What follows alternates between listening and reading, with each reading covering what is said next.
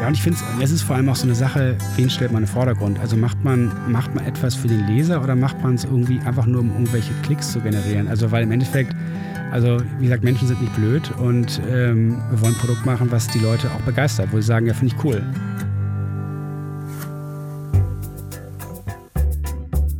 Zack. Herzlich willkommen bei Das Ziel ist im Weg.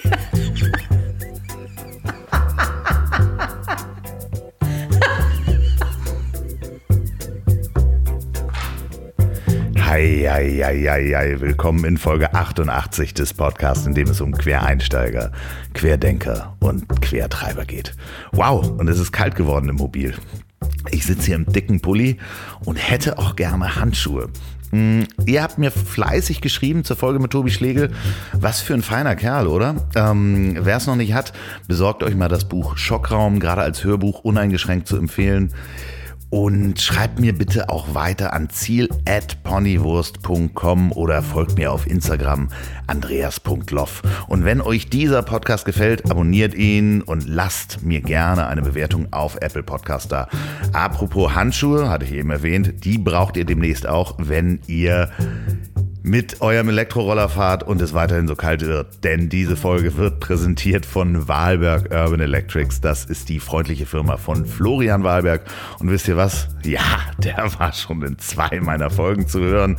Könnt ihr mal suchen. Und Florian baut mit Wahlberg Urban Electrics die stylischen Elektroroller der Marken E-Grid und The Urban und macht die T-Shirts von Captain Electrics, die ich häufig trage. Vielleicht verlosen wir wirklich mal wieder welche. Florian, was meinst du? Und vor ein paar Wochen haben die vier neue Modelle von ähm, The Urban rausgebracht. Die werden auch garantiert wieder Testsieger. Ist alles dabei von 549 Euro bis 999 Euro. Und auch das Spitzenmodell E-Grid ähm, 10 heißt er, glaube ich. Den habe ich, den fahre ich. Der ist großartig. Ähm, all das und die T-Shirts könnt ihr angucken unter urban-electrics.com und die Preise sind für euch nicht in Stein gemeißelt, denn ihr bekommt ganze 15% günstigere Angebote, nein, günstigere Waren für mit dem Gutscheincode der Weg 2020. Alles klein geschrieben, der Weg 2020 urban-electrics.com. Vielen Dank Florian und Wahlberg Urban Electrics für die Unterstützung dieser Folge. So, und nun zu meinem nächsten Gast. Arist von Harpe. Arist äh, heißt, glaube ich, der Beste. Aris von Harpe ist der neue Besitzer der Hamburger Morgenpost und äh, wie man heutzutage auf die Idee kommt, eine Zeitung zu kaufen und wie man diese dann umbaut, das besprechen wir in dieser Folge. Viel Spaß beim Durchhören.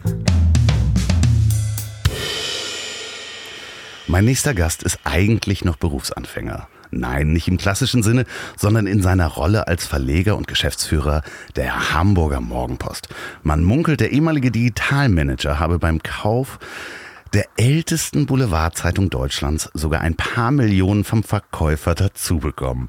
Warum er nicht einfach mit dem Geld durchgebrannt ist und wie es zu all dem kam, erzählt er mir hoffentlich heute. Bei mir ist Arist von Harpe. Arist, wie geht's dir? Super. Ja? Super. Warum bist du nicht einfach mit den Millionen durchgebrannt? Um das Weil es die gar nicht gab. Ganz einfach. okay. Und selbst wenn es sie gegeben hätte, hätte ich es wahrscheinlich auch nicht gemacht. Nee, ich hab's, ähm, äh, ja, da gibt's natürlich irgendwie äh, irgendwelche Verträge. Aber es gab die Millionen nicht. Ich habe es nur gerade in der Recherche gelesen, dass äh, damals eine große Tageszeitung darüber geschrieben hat, dass der Verkäufer noch was draufgelegt hat, um Ja. äh, das Ganze zu machen. Aber da kommen wir gleich zu zum Mopo. Du bist eigentlich gar kein Hamburger, ne? Nee. Nee. Wann bist du äh, nach Hamburg gekommen und hast die Liebe zu dieser Stadt gefunden? Na, also ich war als Kind schon oft hier. Also meine Eltern haben sich hier, hier auch in Hamburg sogar kennengelernt. Und äh, viele Verwandte wohnten hier. Ich bin aber in Düsseldorf aufgewachsen und war als Kind oft hier. Und dann war ich nach der Bundeswehr, habe ich überlegt, okay, ich wollte Ingenieur werden. Und habe überlegt, okay, Berlin oder Hamburg.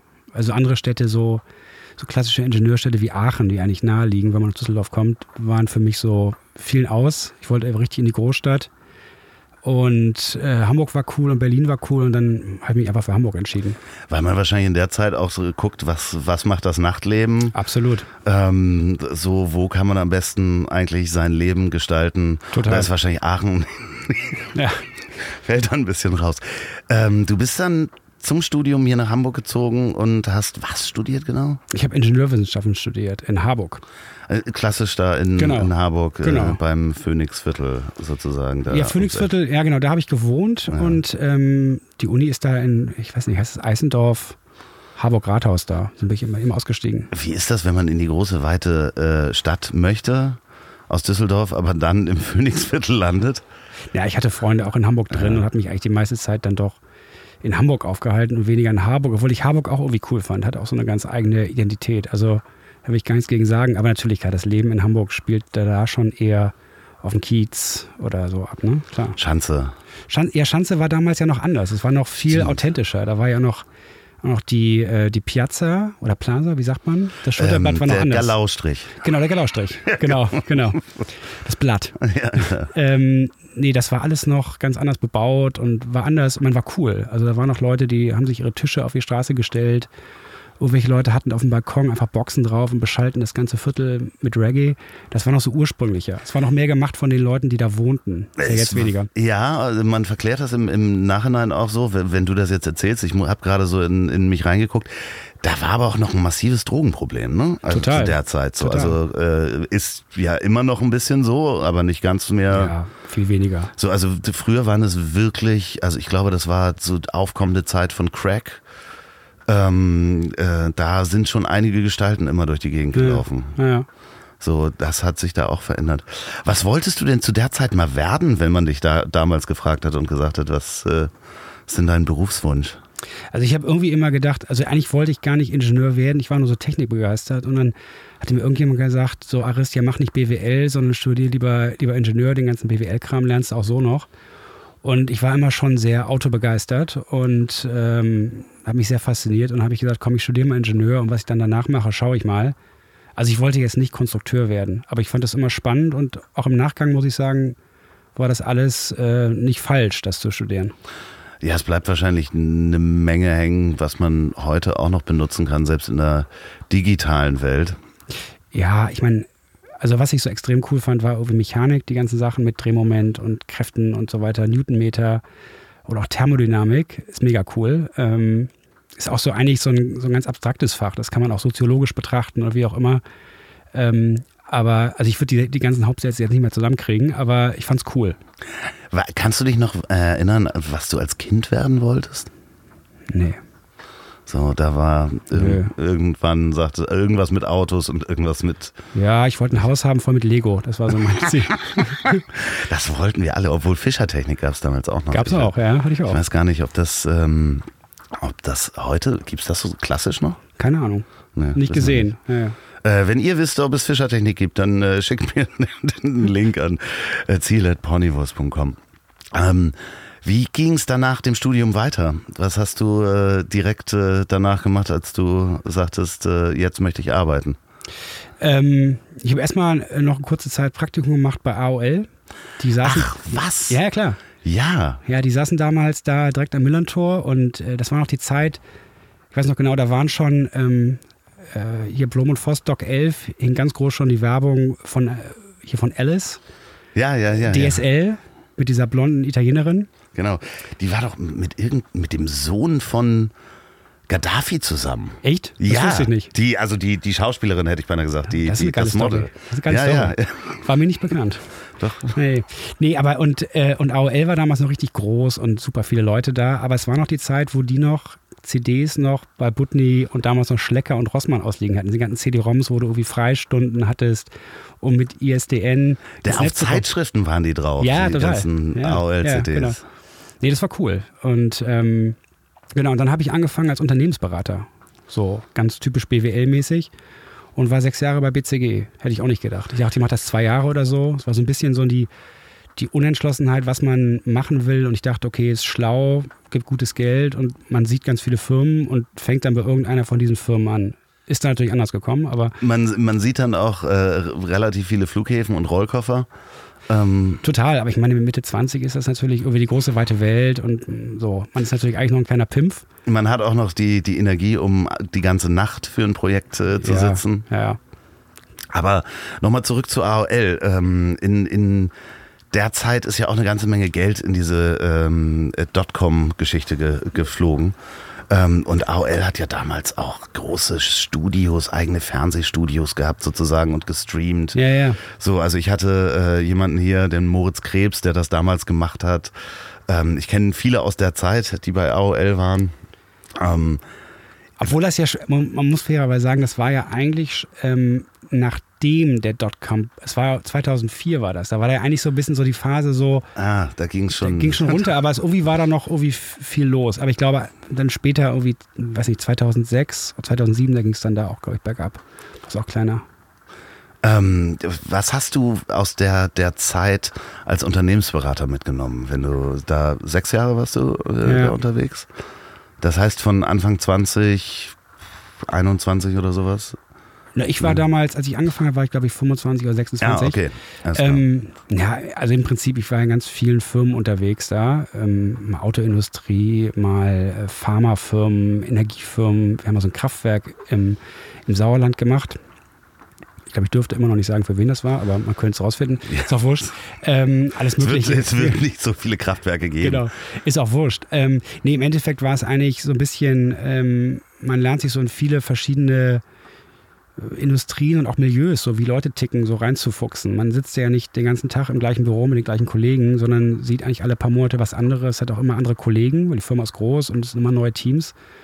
Ähm, das ist schon ganz abwechslungsreich und man verliert so ein bisschen, ich will mal sagen, so den Respekt vor den ganzen Sachen. Das soll jetzt nicht, soll jetzt nicht despektierlich klingen, aber man merkt so ein bisschen, dass eigentlich alle auch nur mit Wasser kochen. Und das ist eigentlich eine ganz gute Erfahrung. Und sag mal, irgendwie, ich sag mal, es bestärkt einen darin, dass man eigentlich alle Sachen auch lernen kann. Ja, also das, ich kann das nur zurückgeben. Ich bin da ja auch irgendwie so reingeschlittert in diese Unternehmensberatungsschiene, äh, ähm, würde Mhm. ich fast sagen, oder Branche. Und ähm, was ich so spannend fand, war gerade wenn du mit den Mitarbeitern von einer Firma, die du nicht kennst, die haben ein Problem oder ein Projekt, äh, idealerweise haben sie ein Projekt, manche haben dann auch ein Problem im Projekt und man kommt dann hin und weiß eigentlich erstmal noch gar nicht, um was es rein technisch geht manchmal oder muss ich das erst anlesen.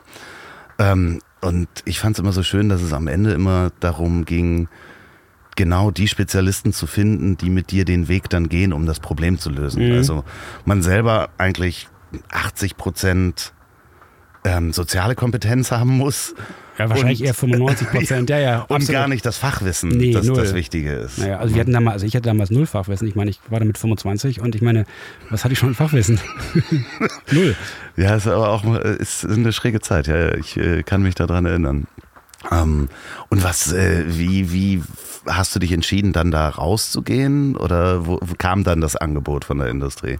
Nee, ja, es war so ein bisschen, also irgendwie die ganzen Firmen, wo ich war, waren für mich irgendwie eher so ein bisschen abschreckende Beispiele. Also ich wollte da überall nicht hin. Und dann ähm, war ich so eine, die letzten, die letzten zwei Jahre war ich so ein bisschen hängig da und war so ein bisschen, hm, was machst du und so und war unsicher. Und dann irgendwann war ein ehemaliger Kollege von mir, der hatte eine, schon vorher eine andere Firma gegründet und die lief aber nicht so doll. Und dann irgendwann habe ich ihn auf seinem Geburtstag wieder getroffen, meinte, ja, wir haben was Neues und so mit Facebook ganz heiß und läuft und Kunden haben schon unterschrieben und ich so, okay, wir sind jetzt beide total betrunken, aber lass mal nüchtern wieder treffen und dann haben wir das schnell fix gemacht und dann bin ich damit eingestiegen. Das war die Firma Facelift. Äh, das war dein erstes eigenes unternehmerisches Engagement. Ja, Halbunternehmer. Ich war nicht mit der Gründer sozusagen. Ne? Ich war so als, als dritter Geschäftsführer da mit im Bunde und habe so das ganze Geschäft im Ausland da mit, mit aufgebaut. Und genau, aber das war halt eben irgendwie drei Schreibtische und äh, kein Geld. Und man hofft, wenn mal Geld vom Kunden kommt und man geht rum und, äh, und bietet irgendwelchen Kunden, die noch gar nicht wussten, dass sie da vielleicht ein, irgendwie eine Lücke haben, denen was an. Und das war schon spannend, weil es war ja damals mit Facebook war das eine extrem coole Zeit, weil der ganze Markt war noch völlig unentwickelt und keiner wusste, was man da machen kann, aber alle wussten, dass da irgendwas passiert. Und es war noch sehr, war total positiv besetzt. Was habt ihr da verkauft? Das war so eine Software, ähm, mit der du Facebook als Firma für dich, für Marketingzwecke sinnvoll nutzen kannst. Und das waren damals vor allem, waren das solche, solche Gewinnspiel-Apps. Ja, ich, ich wollte es gerade sagen, es gab ja relativ viele, ähm, insgesamt relativ viele Spiele, die plötzlich dann auch irgendwelche ähm, Schnittstellen hatten mit Payment. Also das, was man heute In-App-Käufe hat, Mhm. gab es ja alles damals, waren ja ein kompletter Markt auch auf Facebook. Ist vielleicht auch immer noch. Ja. Ich weiß nicht, ich habe es mir nicht mehr angeguckt, aber die haben dann ja auch einfach mal irgendwelche Schnittstellen verändert. Total. Ganze Firmen sind pleite gegangen. Total. Ja, ja. Facebook an einem Tag mal gesagt hat, nee, die Schnittstelle sieht jetzt anders aus. Ach so, ihr habt davon gelebt. Ja, ja, ja. Ähm, warst du denn da Gesellschafter auch? Nee, ich war da, ähm, Aber Geschäftsführer. ja, Das heißt, das war das erste Mal, dass du dann so diese, diese klassischen Sachen wie man geht zum Notar und äh, man ist in der Haftung kennengelernt hat? Oder das kanntest du ja vorher wahrscheinlich nur aus der Theorie. stimmt, ja, aber habe ich mir nie so groß Gedanken drüber gemacht, ehrlicherweise. War jetzt keine, also da auch nicht so riesen Respekt vor gehabt. Weil es ja auch nicht schiefgegangen Genau. ist wahrscheinlich.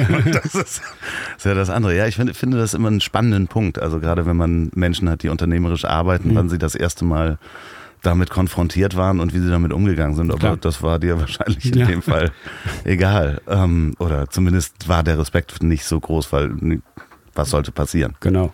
So wenn man nicht, nicht hunderte von Krankenkassenbeiträgen zahlen müsste. Genau. Und, ja, ähm, wie lange habt ihr das gemacht? Also die Firma gibt's immer noch. Ja, die gibt's ähm, immer noch. Genau, ich habe das auch ungefähr sechs Jahre gemacht. Ähm, wir haben es dann irgendwann eben, ähm, wir haben es auch aufgebaut und wurde dann auch immer größer und dann irgendwann haben wir dann, ähm, haben wir dann ähm, einen Teil an Dumont verkauft und das war so ein, so ein stückweiser Prozess und ähm, und dann Genau, und da war eigentlich so, das war auch so ein bisschen das Ziel, dass wir es groß aufbauen und dann irgendwann mal verkaufen. Und ähm, dann bin ich noch ein Jahr da geblieben. Ähm, und dann konnte ich auch wieder raus. Das war ganz cool. Und dann war so die Frage, was, was machst du? Und dann rief mich Xing. Damals hießen sie auch schon Xing. Damals hießen sie ja schon lange Xing. Also das Ja. Thema wie, äh, genau, OpenBC, das war schon lange. Ja, ja, genau. genau. Ja, ja. Genau, und da war, ähm, das war ganz spannend, weil ähm, ich am Anfang gedacht, naja, Xing schon so eine, also ich sag mal, in, in Internet oder Dotcom äh, Zeitdimension, das ist ja echt eine uralte Firma, muss man sagen. Ja. Aber ähm, war eigentlich extrem spannend, weil dieses ganze Thema, dieses ganze Werbebusiness, das hatten die noch nie so richtig gemacht und da gab es halt noch viel zu machen und ich dachte, naja, ist ja so ein bisschen so, kann man jetzt eigentlich das, was man von Facebook kennt, das jetzt mal in klein mal selbst machen. Also ein bisschen, ich sag mal, Sheryl Sandberg spielen in klein. Mhm. Und das war extrem spannend. Hat super viel Spaß gemacht und super nettes Team. Ist echt eine coole Firma. Und ähm, Ist auch extrem gewachsen nochmal, ne? total, total, Also jetzt in den letzten Jahren und äh, verändern sie ja auch ihr Produkt. total. Ähm, also werden, wie, soll man es nennen, so, ein sozialeres Netzwerk, kann man das so sagen? Nee, vom Business. Ja, ich meine, es ist jetzt eher, also es heißt ja jetzt auch New Work. Als, Ja. als Gesamtfirma und Xing ist ein Produkt davon natürlich immer noch sozusagen das Ankerprodukt, also so wie, so wie auch bei Google. Die heißen jetzt ja auch insgesamt Alphabet und dann ist Google da irgendwie eine Firma von und YouTube. Und ich meine, genauso redet man auch immer noch von Google, meint aber eigentlich Alphabet und Xing New Work ist eigentlich genau das Gleiche. Und haben ganz viele andere Sachen. Also es gibt diese Plattform Kununu. Da kannst Ja. du, wenn du, wenn du jetzt ein Jobangebot kriegst, kannst du gucken, naja, ist der Arbeitgeber cool, dann, dann gibst du den Namen da ein und findest dann Bewertungen darüber. Und das ist natürlich eigentlich ähm, schon ganz hilfreich. Ja, ver, versaut aber einigen Geschäftsführern auch ganz schön die Laune. Klar, absolut, ja, ja. ja, ja. Ich kenne einige Beispiele, wo dann, äh, das ist äh, auch gerade in HR-Abteilungen ist das inzwischen Total. wird da sehr drauf geachtet. Also ich hatte mich damit überhaupt nicht auseinandergesetzt, weil ich äh, schon lange keine Menschen mehr oder nicht viele mehr eingestellt habe. Und gerade wenn man einen größeren Betrieb hat ähm, und ob dann da ein Arbeitnehmer mal unzufrieden war oder ähnliches, das steht dann da drin. Ja, ja. Und das ist dann ganz spannend, Total, äh, total. die Meinung Ja. äh, der Menschen zu lesen. Ähm, aber, und da hast du genau was gemacht? Das, äh, das ganze Werbegeschäft. Also du- komplett für alle Plattformen? Ja, vor allem für Xing. Das, Ja, ist ja, okay. das ist ja das richtige Reichweitenportal. Und das ist ja analog zu Facebook auch. Du bist da ja eingeloggt als Nutzer und deswegen weiß die Plattform, wie du heißt. Das ist jetzt für die Werbung jetzt eigentlich wurscht. Ähm, irgendwie wie alt du bist, äh, welches Geschlecht du hast, was für eine Ausbildung du gemacht hast, etc. und was für einen Job du jetzt hast. Und da können natürlich Werbetreibende können da total zielgerichtet drauf Werbung schalten. Und das ist ja genau dieses Versprechen, was eigentlich auch Facebook hat, dass man sagt, irgendwie Streuverluste vermeiden. Also warum muss ich als Mann Werbung für Frauenprodukte sehen? Das ist ja, ne? oder ich als Nicht-Fußballfan, warum muss ich irgendwas mit Fußball sehen als Werbung? Ne? Das hätte ich gerne für Podcast. Tja. Ja. Also äh, das Einzige, was man wirklich sehen kann bei Podcasts, ist es wirklich noch sehr, sehr rudimentär, mhm. weil die Leute natürlich nicht eingeloggt sind und keine persönlichen Daten haben, außer bei Spotify. Mhm. Also bei Spotify sehe ich zum Beispiel männlich, weiblich, äh, aus welchem Land kommen sie und was hören sie gerne mhm. sonst und das sind immer die Top Ten. Ja, genau. Das ist halt genau. überhaupt nicht aussagekräftig. Klar, klar. So, aber ähm, äh, ja klar, natürlich, da kann man sehr, sehr gut Werbung drin schalten. Mhm. Ähm, das hast du dann wie lange gemacht? Es waren dann nur zwei Jahre. Nur zwei Jahre. Also ich wollte ich hätte es auch gerne noch länger gemacht, aber dann rief mich was, dann kam was anderes um die Ecke geflogen und das war dann irgendwie so heiß, dass ich dann. Ja, wie, wie, wie ist denn der Prozess, wenn, wenn man sich überlegt, also da wacht man ja nicht morgens auf und sagt, äh, ich möchte eine Zeitung kaufen. Nee, null. Nee, aber. Ähm, nee, also ja, es war so, als wir damals diesen, diesen Kontakt zu Dumont bekommen hatten. Und dann dachte ich so, wer ist eigentlich Dumont? Und ich kannte das eigentlich nur von irgendwelchen Reiseführern. Und dann war ich, okay, das ist so, eine, so, ein, so ein uralter, also ich glaube, einer der oder der älteste, der älteste Zeitungsverlag in Deutschland. Also ich glaube, dagegen ist Axel Springer eigentlich ein, eigentlich ein Startup dagegen. Ähm, die machen schon seit 200 Jahren Zeitungen und die gibt es, glaube ich, auch schon viel länger sogar. Und ähm, habe ich dann gesehen, dass denen die Hamburger Morgenpost gehört. Mhm. Weil normalerweise als Leser ist einem ja eigentlich relativ wurscht, zu welchem Konzern irgendeine Zeitung gehört. Also das ist ja eigentlich, also steht nicht so groß drauf und nee. ist auch wurscht. Ne? Das ist genauso wie, ich kaufe eine Platte von meiner Lieblingsband, dann ist mir auch wurscht, auf welchem Label die jetzt erscheint. Ne? Das ist, also kann relevant sein, aber in der Regel ist es das nicht. Ja, Hauptsache, ja? da ist keine andere, anderen rechten Künstler drauf. Ja, gut, klar. klar. Ja, das ist das Label von Störkraft. Da ja, genau. hat Pink Floyd jetzt ein Remaster. Ach so, ja, okay. nee, ich, ich, weiß schon, was du meinst. Genau. Ja. Nee, und, aber ich fand es immer cool, dass, dass sie irgendwie die Mopo hatten, weil Mopo kannte ich halt schon aus meiner, also kannte ich schon vor meiner, vor Beginn meiner Hamburger Zeit. Es gibt auch so ein Foto, wo ich noch bei der Bundeswehr bin und irgendwie auf der Wiese sitze und habe hab ein Sweatshirt an ähm, von der Mopo.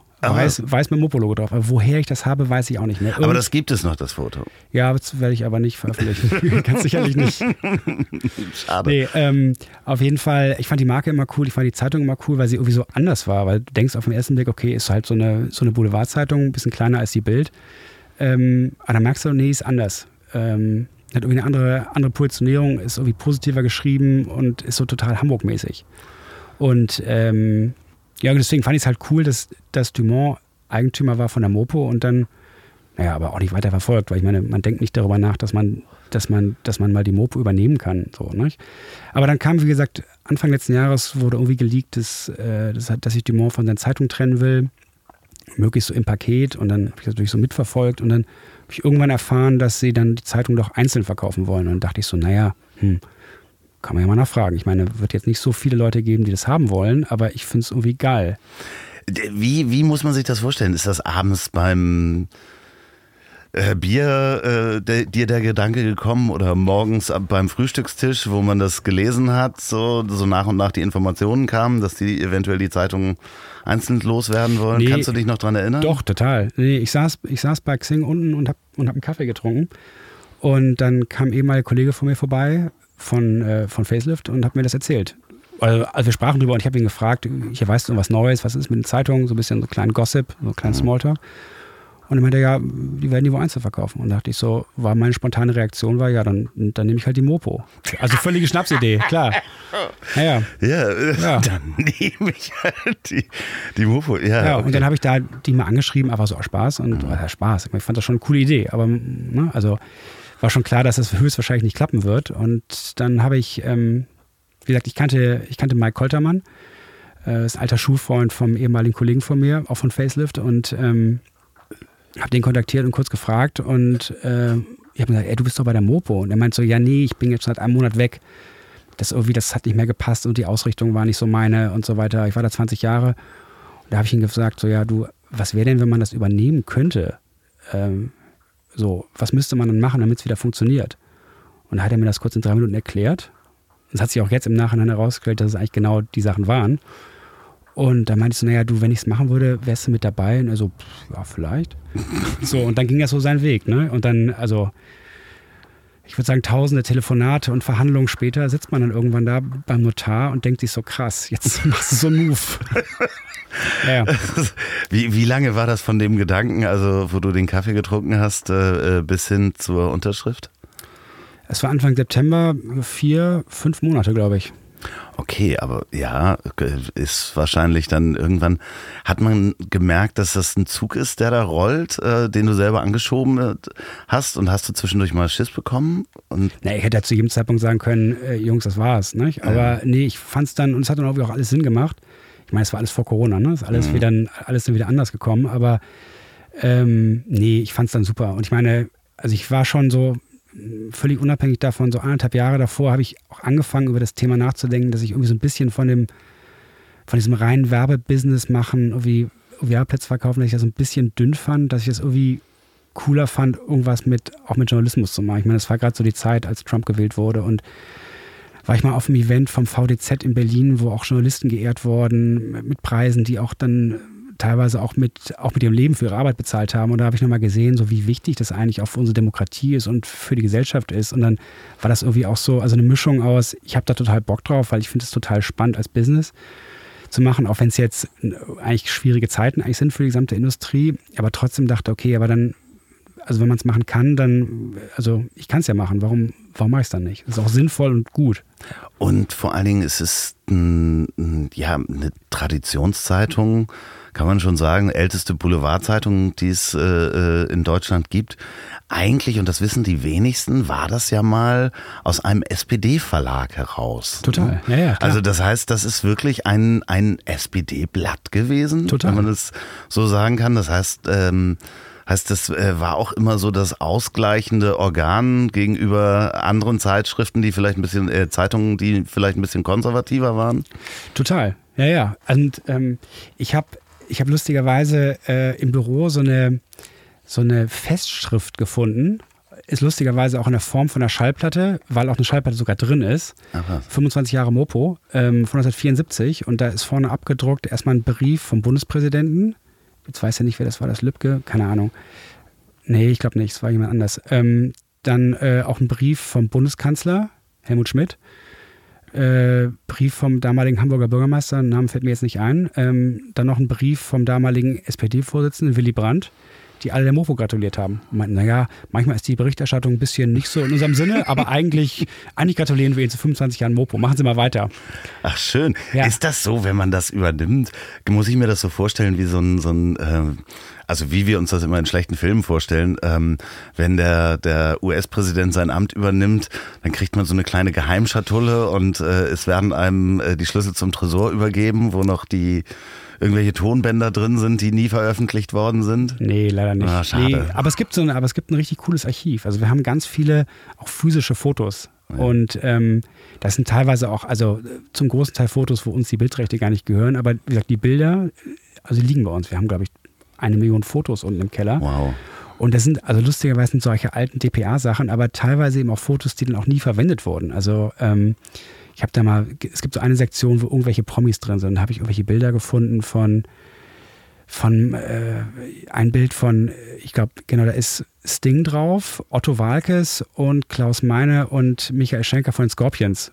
Und Sting hat so Otto so im Arm. Und ich glaube, dieses Bild ist nie irgendwo veröffentlicht worden. Wir können es auch nicht veröffentlichen, weil uns die Rechte nicht gehören, aber es ist ein cooles Bild. Aber steht dann da äh, dazu, wer das fotografiert hat und wer die Rechte hat? Also nee, ich glaube, die Re nee, es steht irgendwas mit irgendeinem Pressedienst. Ich weiß okay. auch nicht genau. Ja. Aber äh, spannend. Wenn, die, die Zeitung ist dann ja mehrfach verkauft worden. Ne? Also die ja. gehörte mal Frank Otto und einem Kollegen. Dann war, glaube ich, irgendein englischer ähm, äh, genau, Montgomery. Medien-Heuschrecken-Dienst genau. sozusagen oder äh, ja, Groß, Großmogul mhm. in Anführungsstrichen. Und dann ähm, Danach war es Dumont. Dumont und, äh, und vorher war es noch, vorher war es Gunotja. Genau. So, ja. also das heißt, auch die Mitarbeiter haben schon äh, einige äh, Besitzer gesehen. Total. Waren die denn skeptisch am Anfang? Da kommt jemand mit einem Konzept, dass wir das umbauen wollen? Ja, also im Endeffekt waren sie erstmal total erleichtert, weil ähm, stand ja total zur, äh, zur, Diskussion und war auch eigentlich so die Erwartung, ähm, dass die Mopo einfach zugemacht wird. Weil sich irgendwie keiner findet oder nur jemand findet, der vielleicht nur einfach die Website haben will, aber dann den ganzen Betrieb einstellt äh, und den Namen Mopo einfach anders weiterverwendet, was aus meiner Sicht ein ziemlicher Etikettenschwindel gewesen wäre. Ähm, nee, da war erstmal Erleichterung darüber. und dann, also aus meinem Gefühl her, aus meiner Wahrnehmung, bin ich da recht freundlich empfangen worden, was wahrscheinlich aus einem großen Teil daran liegt, dass ähm, auch mein Koltermann direkt mit im Schlepptau war. Und ähm, ich meine, also das Wichtigste an der Zeitung ist die Redaktion und er ist da also extrem geschätzt und ähm, so. Und das war natürlich ein großes Wiedersehen und große Freude, weil er auch genau für das stand, wo viele auch mit der Mopo wieder hin wollten. Mehr Qualität und äh, mehr Hamburg. Ihr habt dann ähm, ja auch relativ äh, äh, klare Positionierung gemacht. Das fand ich sehr schön in der Werbung auch. Äh, äh, sich zu distanzieren von der Politik der AfD. Ja. Das fand ich ein sehr, ja, für mich ein, ein wirklich großes, eine große Glocke, die ihr gleich geläutet habt äh, um gleich mal zu sagen, ähm, äh, wo die Ausrichtung hingeht, beziehungsweise jetzt sind wir hier und äh, das fand ich sehr schön, weil ähm, das war vorher natürlich auch schon klar. Ich habe die Mopo immer gelesen, aber es war so ein ähm, es war nicht so klar ausgesprochen. Ja, ja, es war ja, es war ja auch keine Werbung. Es war ja, ja. es war ja einfach äh, die Titelseite. Ja, das war so ein, also ich würde sagen, das war so ein, also nach diesem Gerichtsurteil, wonach Horst Seehofer auf seinem, auf seiner Homepage nicht seine Rede abdrucken darf, in der er gesagt hat, dass die AfD staatszersetzend, staatszersetzend sei. Ähm, dann war ja dieses Gerichtsurteil, dass das halt nicht möglich ist. Und ähm, das war eigentlich ein Ball, der auf dem Elfmeterpunkt liegt. Und mhm. Mike hat den halt gesehen und gesagt, ja, wir machen morgen mal diese Titelseite und so. Ist ja mega geil, das machen. Ja, ihr habt da noch einen Radiospot, glaube ich, gemacht oder sowas, ne? Ja, stimmt, dann, ja, genau. Wo, ja, ja, genau. Wo das dann auch nochmal sehr klar rüberkam. Ja, und das ist, äh, ja, es fühlt sich so ein bisschen an, wenn ich die Geschichte mir, mir angucke, so ein bisschen Back to the Roots. Äh, ähm, höhere Qualität sehe ich auch im Online-Bereich. Ähm, ja, ich meine, also ich finde Back to the Roots ist immer so, also wenn man sich mal so, also ich bin ja unten in dem, in dem besagten Archiv auch gewesen, wenn man sich da mal Hefte an, irgendwie anguckt aus den 90ern oder so, das ist auch noch ganz anders. Ne? Also, also es ist nicht so, so richtig Back to the Roots ist es eigentlich nicht. Es ist eigentlich, man muss eigentlich immer gucken zu jedem Zeitpunkt, dass man da da eine Zeitung macht und da das Produkt macht, da das, da das Nachrichtenangebot schafft, was irgendwie auch in die Zeit passt. So und was und Sachen, die damals cool waren, sind wären jetzt gar nicht mehr cool. Aber ähm, insgesamt, deine Arbeit ist ja so, dass du ganz viele Bereiche wahrscheinlich dir gerade neu angucken musst und neu erfahren musst, wie Abläufe funktionieren. Das wird wahrscheinlich die letzten Monate so gewesen sein. Da hat dir wahrscheinlich das alte Beraterrüstzeug geholfen, in äh, Unternehmen reinzugucken und nicht zu sagen, ich muss das alles selber können, ich muss verstehen können und dann die richtigen Leute finden. Ne? Total, total. Ja, und ich meine, das Gute ist eben, also es ist ja eigentlich so, ein, äh, so eine Zeitung oder ich sage mal Zeitung, obwohl wir natürlich mehr sind als eine Zeitung. Ähm, aber ähm, also es gibt ja das Redaktionelle und die ganzen Abläufe da. Also ich muss jetzt dringend auch mal da jetzt auch mal ein Praktikum machen für einen Tag, um es mal genau diesen ganzen Abläufen, die jeden Tag da passieren, auch mal selbst selbst mitzuerleben, aber ich kümmere mich ja eigentlich um die ganzen anderen Sachen, eigentlich eher um die, ich sag mal, langweiligeren Themen, das sind die ganzen Verwaltungsthemen und die ganzen Vermarktungsthemen und technischen Themen etc. Ähm, so, und da, ja, aber es ist eigentlich auch, ich meine, es ist schon ziemlich komplex, aber das Gute ist, äh, dadurch, dass wir ja ziemlich klein sind, ist halt das Wissen nicht auf so hunderte Köpfe verteilt, sondern wir sind eine relativ kleine Truppe und ich sage immer, wir haben eigentlich mehr Aufgaben als Leute. Von daher, also ist es so, ist es so ganz gut, also ganz gut verständlich. Ganz verständlich ist auch meine Rubrik und da ist sie endlich mal wieder Wissenswertes, was ihr gleich wieder vergessen könnt. Präsentiert von der Kehrwieder Kreativbrauerei. Das ist die Brauerei meines lieben Freundes Oliver Wesselow und der ist nicht nur Weltmeister Biersommelier, sondern baut auch, braut, nicht baut, sondern braut unter anderem das leckerste alkoholfreie Bier der Welt, das UNN und auch das Roadrunner. Guckt mal auf kehrwieder.bier, das Bier englisch geschrieben B-E-E-R, kehrwieder.bier. Ähm, Kehr Kehr wieder übrigens mit H, Kehr wieder. Ähm, was die sonst noch so machen, da kann man im Shop auch gleich was bestellen. Und hier könnt ihr aber Bier gewinnen. Und zwar mit Wissenswertes, was ihr gleich wieder vergessen könnt. Und das erste Wissen ist ein Ausdruck aus der Physik, mm, den man auch in der modernen Küche wiederfindet. Und zwar ist das die Sphärifikation. Sphäre, wie die Sphäre. Es geht dabei um die Verkapselung von Flüssigkeiten. Ähm, man kann so kleine Kugeln herstellen, die dann verkapselt sind mit einer festen Hülle und flüssigen Inhalt. Und dann gibt es so eine Geschmacksexplosion auf der Zunge. Äh, dazu muss man die flüssige Grundmasse, glaube ich, in Natriummalanginat vermischt werden und dann in so ein calciumhaltiges Bad getropft werden.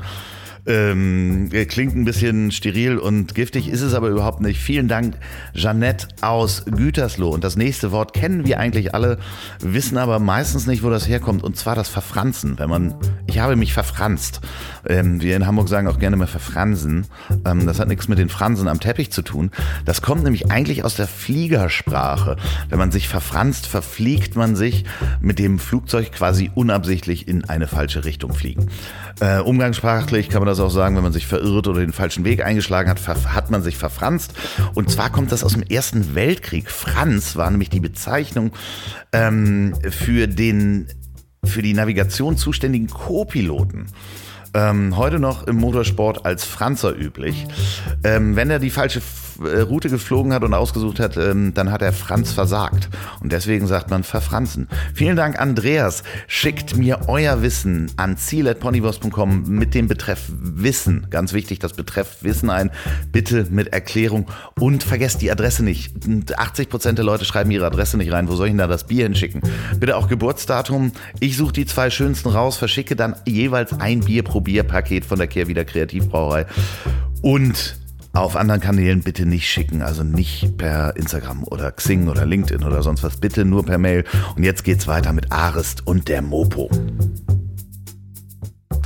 Wie ist das ähm, der Titel des Herausgebers? Das bist du ja jetzt, ne? Nö. Nee, bist, bist du nicht? Nee. Der Herausgeber, das ist eigentlich, also nach meinem Verständnis ist es auch schwierig, also, also eine ganz klare Definition dafür zu finden. Ich habe es auch noch nicht gefunden. Ich glaube, Herausgeber ist so wie Überchefredakteur, aber nicht so richtig operativ verantwortlich. Aber das aber, hat auch irgendwas mit dem Presserecht zu tun, ne? Oder ja, wie du dann. Ja, aber Chefredakteur reicht. Äh, ja, okay. Genau. Alles genau, klar. Genau. Genau. Und das ist eigentlich, das ist eigentlich die wichtigste Funktion da. Genau. Und, und Geschäftsführer ist der, der die ganzen Geschäfte leitet. Das mache mhm. ich. So. Okay, aber da, also, ja, ich habe mich nur mal hier im Podcast damit auseinandergesetzt. Ähm, äh, weil man äh, mir gedroht hat, mich in die Verbreiterhaftung zu nehmen. Ähm, das heißt, wenn jemand in meinem Podcast etwas erzählt, was er vom Hörensagen hat, was jemand anders schädigt, dann mhm. habe ich eine äh, sogenannte Verbreiterhaftung. Und da mhm. äh, kriegte ich einen sehr interessanten Anruf von einer sehr großen Tageszeitung, dass ich äh, einen Part aus dem Podcast rausnehmen müsste, ah, ja. ähm, weil ansonsten bin ich auch haftbar für das, ah, was ah, äh, mein Gast sogar erzählt. Interessant. Selbst wenn er es im Konjunktiv erzählt. Geil. Geil. Ja, das muss ich auch lernen. Also mhm. da sind halt immer so ein paar Sachen, wo man sagt, ach, okay, da bin ich auch haftbar für. also, ich bin haftbar, wenn du jetzt irgendwie falsch Zeugnis redest über einen Dritten oder eine Behauptung ausstellst. Habe ich ähm, bisher, glaube ich, nicht gemacht, oder? Nein, nein, nein. Aber das ja, in der Zeitung gibt es ja natürlich auch äh, gewisse Total. Regularien. Du ja, darfst ja. ja nicht einfach was schreiben. Nö, das, äh wir kriegen ja auch regelmäßig Post. Also, ja. ja. Ich sage jetzt nicht von wem, aber nee, nee, ist teilweise schon echt skurril. Ja, also ihr kriegt ja auch wahrscheinlich, das ist ja sowieso auch mit mit Reichweite und äh, da ist natürlich die Printreichweite in den letzten Jahren, muss man einfach mal sagen, wie bei allen Printprodukten auch äh, massiv runtergegangen. Falsch. Ist wirklich so? Ja, absolut falsch. falsch. Also es ist total lustig. Also unsere Auflage ist jetzt, ist jetzt in den letzten Jahren, also die sinkt überall, klar. Ja. Äh, und ist dieses Jahr natürlich jetzt durch Corona und äh, ist auch im letzten Jahr sind, sind ein paar Änderungen im ganzen Kulturbereich und Nachtausgabe also strukturell ist die Auflage reduziert worden, aber unsere Reichweite ist gestiegen. Ah, okay, ja. Also mittlerweile ja, ist, also ich glaube, jedes Heft wird mittlerweile im Schnitt von zehn Leuten gelesen. Das ist aber auch das wunderbare Format. Ja, ja. Also man kauft das, lässt es liegen, jemand anders nimmt ja. es. In jeder Kneipe, ja. ich meine, oder in jedem, also in jedem Imbiss irgendwo in Hamburg liegen ja zwei bis drei Mopen, wie wir sagen rum. ist das so? Ja. Zwei, zwei, bis drei Mopen, sagt man Mopen. Ja, ich finde das Wort ganz cool. Ja, ich finde es auch schön, ja, würde ich auch. Aus Adjektiv mopig, ob etwas mopig ist. Mopusse wäre das andere. Genau. ich ich habe mich immer gefragt, warum Krokus, Krokusse ähm, und äh, irgendwas anderes. Man könnte auch Kroken sagen. Ja, genau. genau. Ja, Aber äh, okay, das heißt, es wird von zehn Leuten im Schnitt gelesen, plus natürlich die Reichweite, die ihr online habt. Total. Das, ja. äh, die ist auch gestiegen in den letzten Jahren, weil wahrscheinlich Total. alles gestiegen ist. Total. Das sind 600.000 bis 800.000 Leute aktuell jeden Tag. Das ist Wahnsinn. Wow. Naja. Also deswegen auch dieser Spruch, willst du Hamburg, brauchst du Mopo. Also das ist, ähm, sind schon alle drauf. Plus ihr habt jetzt ähm, die Wochenendausgabe geändert. Das ist ein richtig dickes Ding. Korrekt. Ja, das macht auch richtig Spaß. Ich Ja, habe ja. mir ähm, die natürlich gekauft, weil ich da auch drin war. Ja. Ähm, aber das ist äh, ähm, mal was, wo man Samstag beim langen Frühstück äh, auch lange drin lesen kann. Das, Genau. Und man kann sie dann auch kurz zur Seite legen und Sonntag nochmal weiterlesen. Ja, das war auch so genau. eine Idee. Die ist so dick, die reicht fürs ganze Ja, Wochenende. ja, das ist. Genau. Was gibt's sonst für Änderungen am Printprodukt, wenn du da mal ähm, äh, aus deinem vollen Korb, den du mitgebracht hast, äh, schöpfen kannst? Ja, also seit, ähm, seit dem 3. September machen wir jetzt wieder richtig Kultur. Das war so eine Sache, die ähm, vor einem Jahr so ein bisschen eingestellt wurde. Und da wollten wir das Rad mal wieder zurückdrehen, weil wir gemerkt haben, das ist, also das, oder weil wir eh auf das Thema inhaltlich total Bock haben. Und zweitens, weil es auch aus meiner Sicht ein Thema ist, mit dem man auch Leser, sei es online oder sei es im Print, auch langfristig an einen binden kann. Weil das sind so Leidenschaftsthemen, also genauso wie Sport auch. Das sind ja Themen, das sind ja nicht News, die man wissen muss, aber die man wissen will, weil man Fan davon ist und weil man sich für das Thema interessiert. Und ähm, ja, die Mopo hat da auch, ein ganz, auch eine ganz starke oder ein ganz starkes Standing gehabt. Also ich weiß noch, als ich nach Hamburg gezogen bin, dann war ich auf irgendwelchen Konzerten von irgendwelchen Klar. kleinen Bands, die ich kannte und lese ich am nächsten Tag die Mopo und dann ist über dieses Konzert ein Konzertbericht drin und nicht über das Riesenkonzert, was irgendwo stattgefunden hat, sondern da war schon eine sehr, sehr, sehr, sehr schlaue Auswahl. Ja, und damals gab es schon diesen Begriff Mopop und den haben wir jetzt auch wieder reaktiviert und es gibt jetzt auch, wie gesagt, auch seit dem 3. September gibt es auch eine eigene, auch ein eigenes Vertical, mopop.de, wo wir nur über Popkultur berichten. Äh, gibt es, glaube ich, sogar einen Instagram-Kanal? Gibt es jetzt auch, genau. Ja, habe ich nämlich äh, ähm, heute, gestern, äh, abonniert. Äh, kann Ja, ich nur, sehr nur gut. äh, empfehlen. Sehr, sehr schönes Logo. Ja, Sehr, sehr schönes Ja, ja. Logo. Gefällt mir sehr gut. Also äh, ist äh, sehr ästhetisch. Und ich finde es halt spannend, weil Hamburg ja schon auch lustigerweise, Link zur AOL, ähm, die Agentur, die das Logo gemacht hat, ist von meinem damaligen Chef bei AOL, äh, das war. Christian Gummich. Liebe Grüße, Christian Gummich, den kenne ich nämlich auch noch sehr gut. Ach, sehr gut. Äh, Me, Myself and I. Ah, ja. sehr gut. Kleine Welt. Ähm, ja, ist eine kleine, äh, kleine Welt. Der macht übrigens einen wunderbaren ähm, Korn. Korrekt. Den Ostholsteiner. Genau. Ja, Ja. kann man auch hier mal Werbung für machen.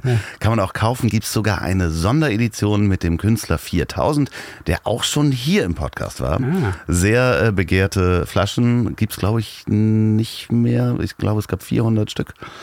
Ähm. Ich durfte mal eine halbe trinken mit Jörg Heikhaus vom Helium Cowboy Ach, sehr gut. ähm, von der Galerie, der auch schon mal hier zu Gast war. Also, um, da, es ist, aber Hamburg gerade, was das anbelangt, kulturell und auch Musik, hat sich ja in den letzten Jahren auch ein bisschen gewandelt durch das Reeperbahn-Festival. ne? Total, Und total. Äh, das ist ja durchaus positiv, dass die das dieses Jahr auch hinkriegen. Ne? Ja, sie testen es jetzt mal in einer ganz anderen Variante und natürlich mit viel auch, ähm, auch staatlicher Unterstützung. Da haben wir auch einen großen Bericht drin ähm, über das Thema, ein großes Interview mit dem, mit dem Verantwortlichen. Und ähm, nee, das ist super spannend. Ich meine, es ist einfach ein cooles Festival.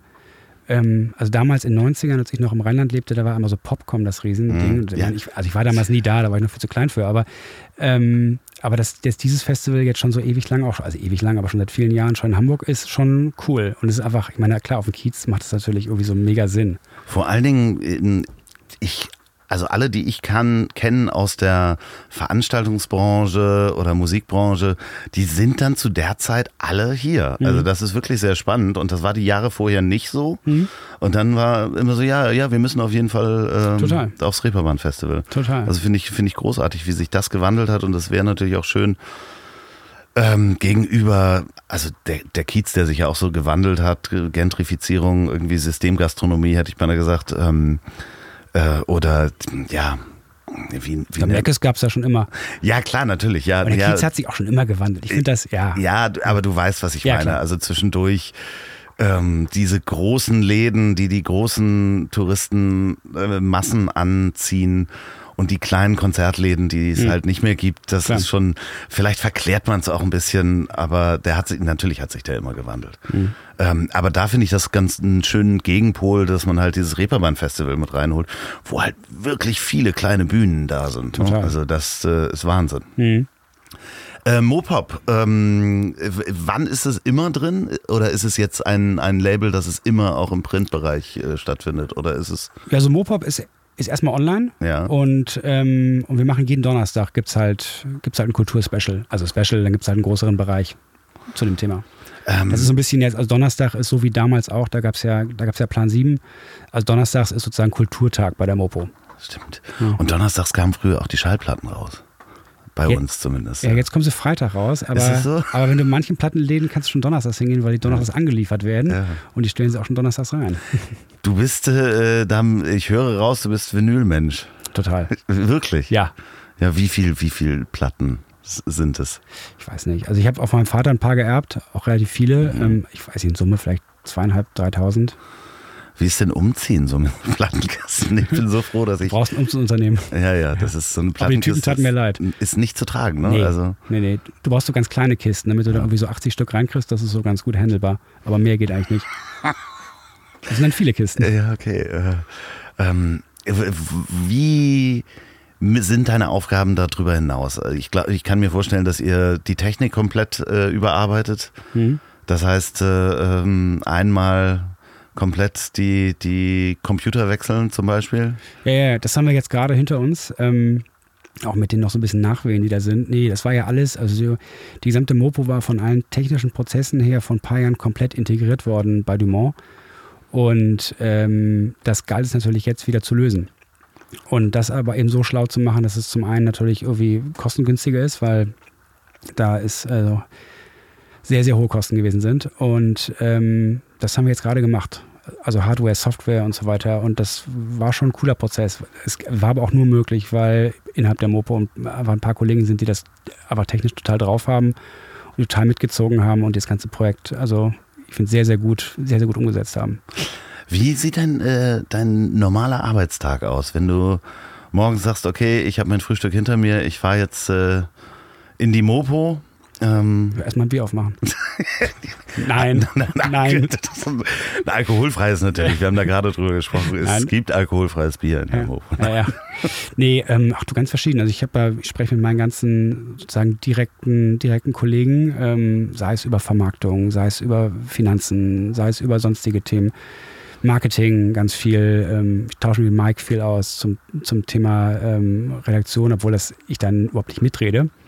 Dann das Thema auch Digitalisierung, was wir an, an digitalen Produkten machen und so weiter. Also, es ist, also einen richtigen klassischen Arbeitstag gibt es eigentlich gar nicht. Also es ist jeden Tag was Neues. Ich meine, heute bin ich mal hier. Ja. Das ist auch irgendwie eigentlich Teil meiner Arbeit. Äh, Ja, ist das so, dass man, wenn man so ein Medienorgan, es ist ja oder ein Medienkonzern, weil da ist ja Online, Print ähm, und ich glaube, ihr seid, seid ihr noch be beteiligt an Radio Hamburg?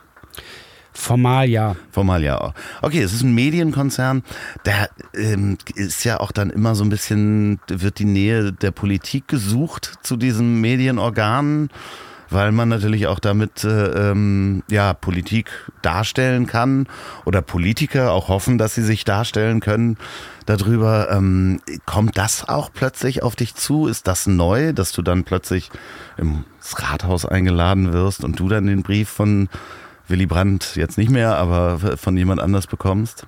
Nee, also bisher nicht. Also, also direkt nach der Übernahme ähm, hat mich direkt der, der Hamburger Kultursenator sofort kontaktiert und habe ich mit ihm, mit ihm mal gesprochen, weil er mich mal kennenlernen wollte. War sehr nett. Ähm, nee, aber ansonsten nicht. Und es ist ja im Endeffekt auch, ich finde, also meine Rolle ist da auch, ich will da auch gar nicht jetzt so in, so in der Öffentlichkeit stehen. Also wenn ich für welche Themen, die der Mopo helfen, werben kann, dann gerne. Aber ansonsten eigentlich steht ja die Arbeit, die wir redaktionell machen, im Vordergrund. Ja, Das ist ja das, das worum es geht. Ja, man stellt sich das immer so vor, dass dann plötzlich alle einen umwerben und sagen, ach Mensch, kommen Sie doch mal vorbei und so weiter. Nein, ist nicht. Nee, nee, nee.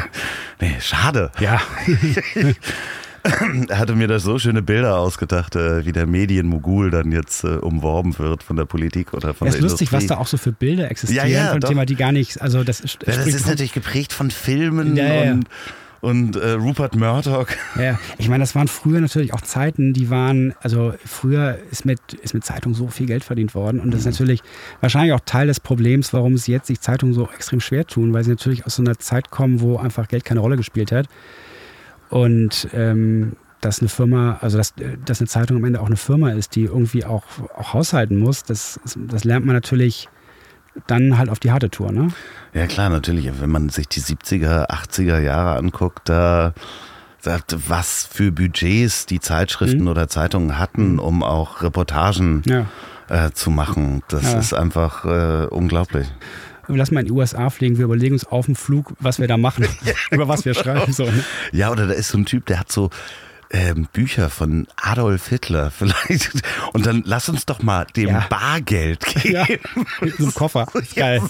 Ja. Sehr, übrigens äh, sehr, sehr schöner äh, Podcast. Faking Hitler kann ich nur sehr empfehlen. Ich weiß nicht, ob du den mal Nee, gehört kenn ich hast. nicht. Ah, Ich kenn nur Stonk. ja, nee, aber ähm, ja, dann ist das der richtige ist. Podcast für dich. Äh, Zeige ich dir gleich mal. Kann man auf jeden Fall hören. Ähm, kannst du schon irgendwas über die, die zukünftigen Pläne verraten, die noch nicht äh, öffentlich sind? Ähm, Hier werde ich sie alle erzählen. ja, ja, ja, hier. Wir kommen ja erst in, in äh, zwei Wochen wahrscheinlich raus. Also das heißt, Ja, ja. Äh, Nee, also, also was, was gibt es an Plänen? Es gibt viele Ideen, äh, Sachen, die wir machen werden, ähm, gerade im digitalen Bereich. Also ähm, bei der Zeitung ist mir auch wichtig, dass wir das, dass es wieder ein richtig gutes Produkt wird. Ähm, und ähm, aber es ist natürlich klar, dass Wachstum prinzipiell eher im digitalen Bereich da ist. Ne? Und da geht es jetzt weniger so sehr um Reichweitenwachstum, weil das, ich sehe nicht so das Modell, dass man einfach stumpf Reichweite ähm, einfach steigert, weil also wir haben schon eine hohe Reichweite. Es geht eher darum, dass wir da noch bessere Qualität haben und dass wir da eigentlich auch Möglichkeit bieten, da auch Angebote zu machen, wofür auch Leser dann, dann auch bereit sind, auch mal, auch mal was zu zahlen. Weil wir hören das von ganz vielen, die sagen, also ich würde euch gerne unterstützen, aber die Zeitung zu kaufen, also Print passt nicht in meinen Lebensalltag rein. Die Menschen gibt's. Also ich finde es ich find's nach wie vor cool, eine Zeitung in Print zu haben. Und viele andere auch, aber es gibt eben Leute, die, die sagen halt Smartphone oder Tablet, das ist, das ist mein Tool und denen auch eine Möglichkeit zu bieten und da ein gutes Angebot zu schaffen. Es ist ja auch, ähm, kann man beobachten, weniger Clickbait im Moment grundsätzlich da, weil die Leute es kapiert haben, dass äh, wenn da so ein Artikel angerissen ist, sie werden nicht glauben, was diese Mhm. sieben Menschen äh, in ihrem Haus gefunden haben. Mhm. Ich glaube, der User ist auch ein bisschen erwachsener geworden, dass er da nicht mehr ganz so schnell drauf reinfällt. Ähm, Total. Ja, und ich finde es ist vor allem auch so eine Sache, wen stellt man in den Vordergrund? Also macht man, macht man etwas für den Leser oder macht man es irgendwie einfach nur, um irgendwelche Klicks zu generieren? Also, weil im Endeffekt, also wie gesagt, Menschen sind nicht blöd und ähm, wir wollen ein Produkt machen, was die Leute auch begeistert, wo sie sagen, ja, finde ich cool. Und wenn man schon eine Marke hat, wie die Mopo, dann muss man diesem Marken, diesem Markenversprechen auch irgendwie, auch gerecht werden. Ich bin sehr dankbar über unsere Kooperation, die wir haben. Kann man ja auch mal sagen. Das Ziel ist im Weg äh, gibt es auch immer donnerstags ähm, im, auf mopo.de. Äh, unter anderem gibt es da aber auch ganz viele andere tolle Podcasts. Absolut, Also absolut, absolut. da habt ihr euch auch breiter aufgestellt. Ähm, äh, Vorher gab es das gar nicht. Also wir haben einen Podcast gehabt, schon Ja. zu, den, zu dem Thema Unser Hamburg, also der Tag an dem. Das gab es vorher schon, aber wir haben jetzt neue Formate. Also seit der Corona-Krise haben wir erst den, erst den Corona-Podcast gehabt und jetzt ähm, der Podcast ähm, Wie ist die Lage von Lars Meyer. Der kommt jeden Tag, also jeden, jeden Wochentag, immer mit Leuten aus der Stadt. Ganz kurz, zehn Minuten, aber sehr, sehr spannend. Ähm, wo man auch wirklich ganz viele Leute aus Hamburg mal kennenlernt und was die so machen. Man hört die auch mal zum ersten Mal. Ähm, ja, und dann haben wir noch ein, einmal die Woche jetzt unseren Podcast Kiezmenschen, ja, sehr spannend. äh, wo Wiebke Bromberg und Marius Röhr eben Menschen auf dem Kiez treffen. Und das ist natürlich auch extrem spannend, da mal diese Leute zu sehen. Eben auch Menschen, die man jetzt nicht unbedingt so kennt. Also nicht so die ganz typischen Kiez-Personen, aber eben so Kiez-Originale. Und das ist ja schon einfach eine Welt für sich und extrem, also extrem spannend. Und das kommt immer samstags in der dicken Mopo. Und dann haben wir noch einen, noch einen Gesundheitspodcast, Butter bei die Nierchen. Ja, Finde find ich großartig. Habe ich eigentlich Man könnte auch gleich. denken, es wäre ein Ja, Gastro-Podcast. ich hab, äh, beim ersten Mal lesen habe ich gleich Hunger bekommen Genau. und dachte so, ach so, Gesundheit. Ja, ja, genau. Ja, ja, ja. Die ist ja so ein Trend, dass Podcasts immer so einen lustigen Namen haben, ne? Ja, ja, ja. Irgendwie schon. Das gehört irgendwie dazu. Ja, ja, schon. Soll, ja, so wie fast eigentlich jedes Produkt oder jede Sendung muss natürlich irgendwie einen eingängigen Namen haben. Ja. Aber irgendwann gehen sie einem auch aus, glaube Ja, ich. genau. Aber ich fand Butter bei den Nierchen fand ich schön, äh, dachte aber auch wirklich gleich an einen Gastro-Podcast. Ja, Nein, es genau. geht um Gesundheit. Ja, ja, genau. Und äh, die kann man auch alle finden unter mopo.de. Da ist dann auch ein Korrekt. bisschen Fotomaterial, ein bisschen Absolut. Text noch dazu Genau. geschrieben. ja, einige Podcasts haben wir ja auch, ähm, haben wir ja auch dann abgedruckt im Heft. Ja. Also das ist auch cool. Also man kann den Podcast lesen oder auch hören. Also hören oder auch lesen. Und man kann es online auf der Seite auch im integrierten Player hören, wenn man Absolut. jetzt nicht über Smart hören, äh, Genau. Smartphone hören möchte. Es gibt ja erschreckend viele Menschen, die Podcast nicht über Smartphone, sondern über ihren Desktop äh, hören. Ja. Ich, also Und wenn ich, sie Einzelbüro haben, ist ja gut. Genau, Ja. das wollte ich gerade sagen, oder Kopfhörer haben. Ja. Also dementsprechend, da habt ihr schon relativ schnell relativ viel äh, Ja. umgesetzt. Ne? Ja, ich meine, das ist auch ein cooles Format und es ist, also ich meine, es wächst total und es ist wirklich, also ich finde es von der Hand, ich habe vorher auch wenig Podcasts gehört, ich habe es nur mitverfolgt, dass es eben ein großes Thema wird. Aber ich bin jetzt auch regelmäßig, höre ich unsere eigenen Podcasts und auch andere Podcasts, deinen auch. Du warst auch jetzt, ich bin der zweite Podcast, in dem du zu Gast bist wahrscheinlich, ne? Absolut. Ja, ja, es war, also ist das komisch auch für dich, dann A, in der Öffentlichkeit zu stehen und B, dann auch darüber zu erzählen? Ja, ein bisschen schon. Also, weil, wie gesagt, ich stand vorher überhaupt nicht in der Öffentlichkeit und ähm, bin auch nicht so der Typ, der das, der das so gesucht hat. Also, ich habe schon mal zu mir gesagt, also ich, ich habe ja auch früher viel Musik gemacht und da war ich Schlagzeuger. Mhm. Schlagzeuger sind ja vom Typ her auch eher die, die im Hintergrund sind, die haben Bock auf Technik, weil Schlagzeug ist halt sehr, sehr technisch. Ähm, und eigentlich suche ich es nicht. So, aber ähm, mit Ausgewählten. Gerne. vielen, vielen Dank. Ja. Also das ist, das ist äh, mir eine große Ehre. Das Interessante ist, wenn man über dich recherchiert, gibt es ähm, ein sehr, ich, ich sag mal, ein sehr glatt gebügeltes Porträt von dir. Ja. Ähm, ja, und äh, also meine persönliche Meinung ist, du bist viel sympathischer und siehst viel sympathischer aus als auf diesem Foto, weil es ist sehr glatt gebügelt. Und da denkt man, als ich das das erste Mal gesehen habe und wir noch nicht miteinander telefoniert hatten, dachte ich so, ah, okay, und der hat die Mopo gekauft. Und es sieht halt ja. wirklich aus wie ein bisschen wie so ein Hai. Ja, geil. Nee, ich habe das Foto, ich fand das Foto gut. Es ist ein gutes Foto. Das ist eines der besten Mega. Fotos von mir. Und ja, ich fand es halt auch ganz cool, weil ich habe die Haare jetzt länger, trage jetzt Brille, ja. damals, damals noch Kontaktlinsen. Und ich dachte, es ist eigentlich ganz cool, Fotos zu haben, wo man einen nicht sofort erkennt, weil ah, es ja auch, okay. ist auch ganz gut. Ja, aber wir machen auch gleich Fotos. Das, das ah, weißt du ja. Das naja. wird dann wahrscheinlich. Mit der Zeit ne? nutzt das ab. Das klar. nee, aber. Ja. Zeitung erscheinen. Aber ich, ich fand, äh, es ist so ein, so ein klassisches ähm, Unternehmerbild aus der ich sag's jetzt mal so, so wie man es bei Xing reinpacken würde. Ja, genau. Ja, ja, ja, genau. ja. ja, ja, aber das ist, das ist äh, äh sehr spannend. Ähm, wenn du sagst, Corona hat auch den Arbeitsalltag verändert bei euch in der Redaktion. Hat es äh, Umsätze verändert? Ist äh, äh, natürlich konnten die Leute nicht alle gleichzeitig arbeiten. Habt ihr gesehen, dass es auch eine Chance ist, Sachen ins Homeoffice zu tragen? Ja, also das auf jeden Fall. Es war ja wirklich, es war ja wirklich total seltsam. Wir kamen am, ich glaube am 6. März kamen wir an und ähm, hatten dann am, hatten dann das war ein Freitag und haben dann abends, hatte Mike eine Kiste Bier mitgebracht und dann standen wir mit den ganzen, mit den ganzen Kollegen zusammen und dann war es ein Wiedersehen und Hallo, also Wiedersehen. Stimmt, ihr habt ja ganz kurz vorher erst übernommen, das Total. wird mir jetzt ja erst klar. Total, ja, ja, und dann, und dann waren wir da zusammen und haben Mike und ich noch überlegt, dass wir eigentlich jetzt irgendwie alle zwei Wochen mal irgendwie Leute einladen müssten, die ganze Redaktion öffnen müssen und irgendwie Gäste da haben und so weiter. Leser und irgendwie Menschen aus der Kultur, aus der Politik, wen auch immer, um da so kleine Abende zu machen, so einen kleinen Mopo-Show-Fix. Und ähm, ja, irgendwie zehn Tage später war Lockdown und dann mussten eigentlich alle zu Hause arbeiten. Und wir waren, also wir haben ein relativ großes Büro für ein kleines Team, noch, ein bisschen verkleinern, aber ähm, ähm, wir waren dann zu sechs da. Und jeden Tag ist eine Zeitung erschienen und jeden Tag ist online, waren die ganzen Artikel da. Wir hatten eine Monsterreichweite und alle haben, also die, wirklich die ganz große Mehrheit hat von zu Hause gearbeitet. Und ja, das ging dann ganz fix. Also wahrscheinlich, ich weiß nicht, wie die ganze Diskussion zum Thema Homeoffice vorher waren. Ich war ja nicht da vorher. Mhm. Und in der einen Woche, wo ich da war, wo noch nicht Lockdown war, habe ich mich mit dem Thema Homeoffice auch nicht groß befasst. Also wie da jetzt der Stand dazu ist, weil da gab es erstmal Wichtigeres. Aber ähm, es hat dann erstaunlich gut funktioniert. Also ein paar Kollegen brauchten dann natürlich noch irgendwie Laptops, weil ein paar hatten noch normal stationäre Rechner. Aber das ging dann eigentlich relativ gut. Wie eigentlich überall, würde ich sagen. Also es gab teilweise keine Laptops zu kriegen. Ja, total. Ne? total. Also, ja, ja. Da macht man sich gar kein Bild drüber. Also viele, die, die einen Laptop vorher hatten und dann in Homeoffice gegangen sind. Also ich habe äh, ähm, ja viele Freunde in der IT, die ähm, massivst also Laptops gesucht haben und alte Lagerbestände versucht haben aufzukaufen und ähm, das äh, macht, da macht man sich gar kein Bild von, was ja, da alles. Äh, übrigens dasselbe auch für Mikrofone galt das eine Zeit lang. Das, das also die ganzen ähm, Podcast-Mikrofone mhm. äh, und das, was auch sofort ausverkauft waren, waren Ringlichter mit Handyhalterung. Ah, ja. Weil die Leute natürlich alle schön aussehen wollten ja. vor ihrer Bücherwand mit so einem Ringlicht. Ah, das habe ich gar nicht bekommen. Ja, ja, die hast cool. du teilweise auf Amazon nicht bekommen. Ringlichter, Laptops und Klopapier war damals ja, die heiße Ware. Nudeln, komischerweise. Und Hefe. Warum auch immer jemand ein Brot, Brot backen möchte, wenn er im Lockdown ist. Aber das war dann schon, ähm, war das für dich persönlich auch so ein bisschen angsterfüllt, ähm, das Ganze, weil man ja nicht weiß, was da auf einen zukommt?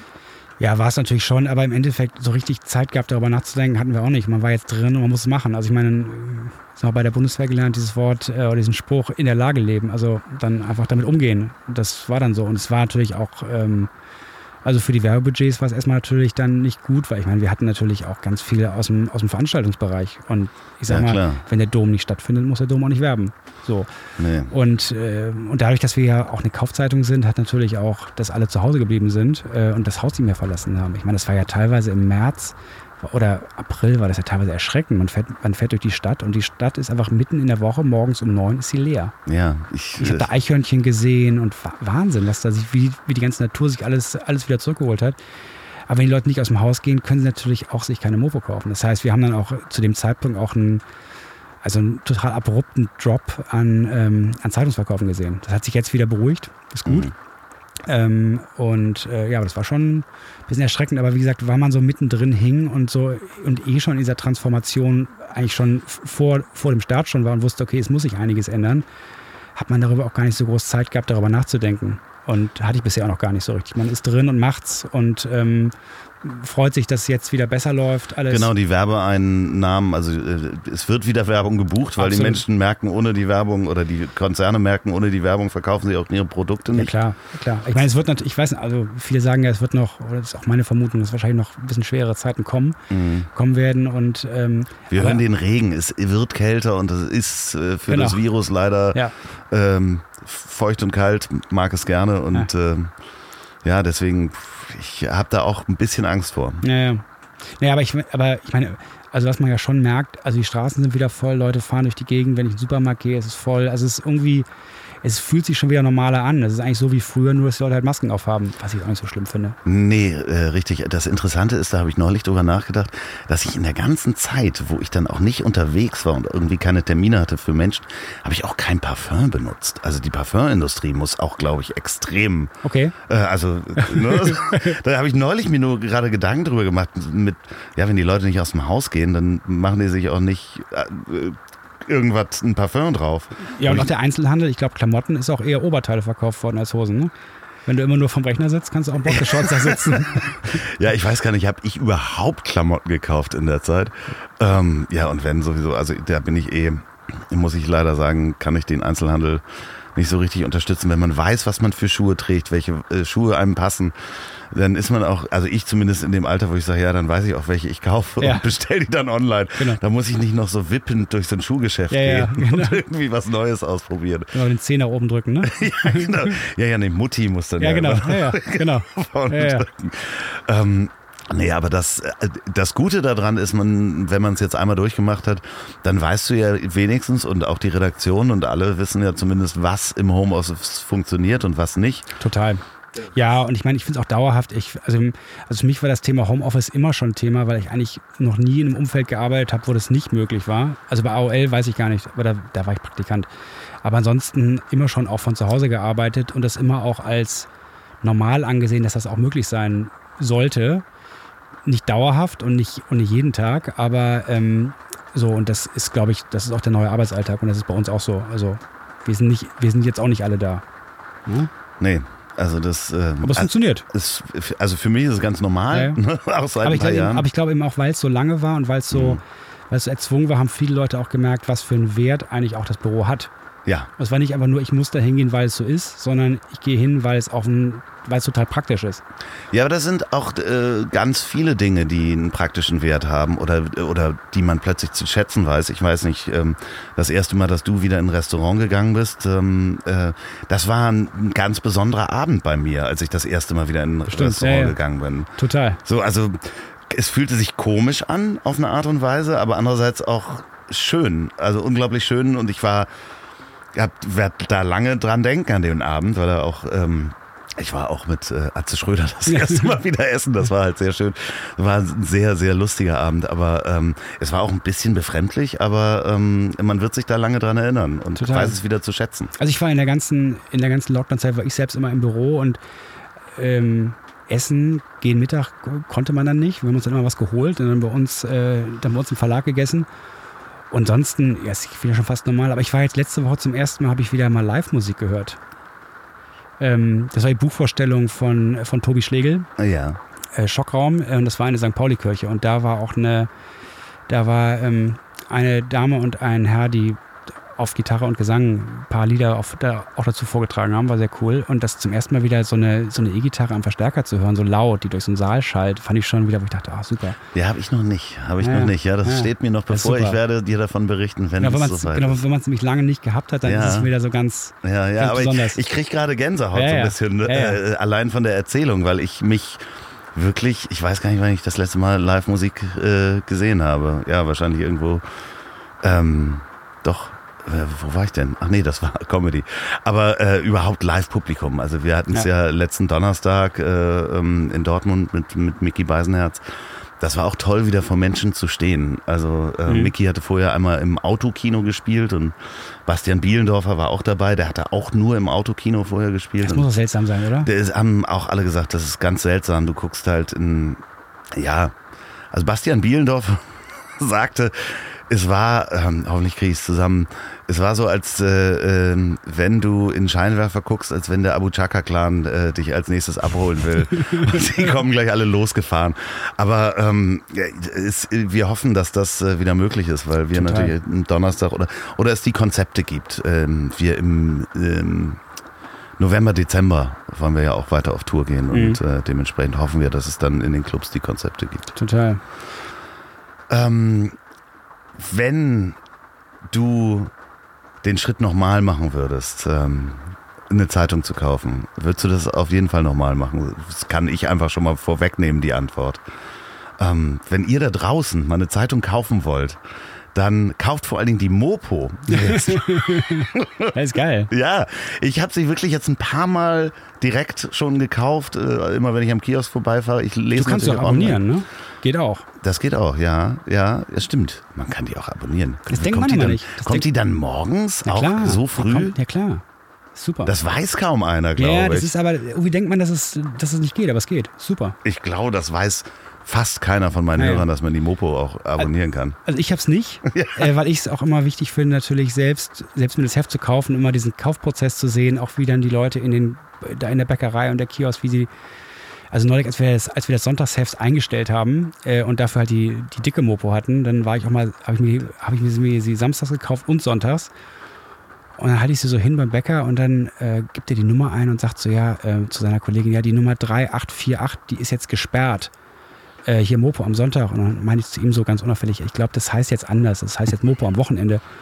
Und dann meinte die Kollegin so, ja, nee, hat jetzt eine andere Nummer, hat jetzt 473 oder irgendwas, die dicke. Da habe ich mich natürlich tierisch gefreut, weil dieser Untertitel, die dicke Mopo, das Ja, hast sogar, sogar auch im Kassensystem drin war und dann auf diesem kleinen Display erschien. Ähm, nee, das, ich finde das immer total wichtig, weil du natürlich, du hast ja mit deinem, also echten Kontakt mit deinen Lesern hast du ja kaum. Du kriegst natürlich viel Leserbriefe, also kriegt Mike und das Team, aber auch diesen Prozess, die Leute, die einem die Zeitung verkaufen, mit denen bist du ja nicht direkt, also sind ja nicht deine eigenen Mitarbeiter in irgendeiner Form. Und das sind natürlich auch Leute, die ja nicht nur deine Zeitung verkaufen. Also, ich, also jemand, der in der Bäckerei arbeitet, der denkt ja nicht, er verkauft heute Zeitung, sondern er verkauft eigentlich Brötchen und Brot und zusätzlich noch irgendwie Zeitung. Und das ist jetzt nicht das Kernthema für die. Und da zu erfahren, was die so, wie so deren Sicht darauf ist, wie sie das Produkt auch verkaufen. Und wenn man dann irgendwelche Änderungen macht und sich dann jemand irgendwie positiv oder negativ dazu äußert, wie reagiert dann der Verkäufer? Das ist auch spannend. Deswegen will ich diesen, finde ich diesen, diesen Kaufprozess eigentlich, eigentlich total spannend. Also eigentlich wäre ich am liebsten eigentlich so, wie heißt das, so Mystery Shopper für die Mopo. Jeden Tag durch Das jede. bist du wahrscheinlich auch. Ja, bin ich auch. Ja, ja, klar. Überall, klar. Mhm. Ich sehe dich demnächst draußen im Feld bei den Reportagen, das hast du angekündigt, da willst du ein Praktikum machen. Ja. Ihr da draußen, wenn ihr unterwegs seid mit dem Auto, dann ähm, hört auf jeden Fall mal einen Mopo-Podcast ähm, und fahrt recht vorsichtig. Wenn ihr bei der Arbeit seid, dann ähm, guckt doch mal auf mopo.de, guckt da, wie da die Podcasts sind, hört vielleicht da nicht ganz so laut den Podcast. Und äh, wenn ihr diesen Podcast zum Einschlafen hört, dann schlaft recht schön. Und das letzte Wort hat wie immer mein wunderbarer Gast. Danke dir, Loffi. Mehr habe ich nicht zu sagen. Fand's sehr nett. Ich darf ja nichts mehr sagen. Jetzt musst du noch mal irgendwas sagen. Danke, Loffi. Tschüss. Dieser Podcast ist eine Produktion der Ponywurst Productions. Lecker.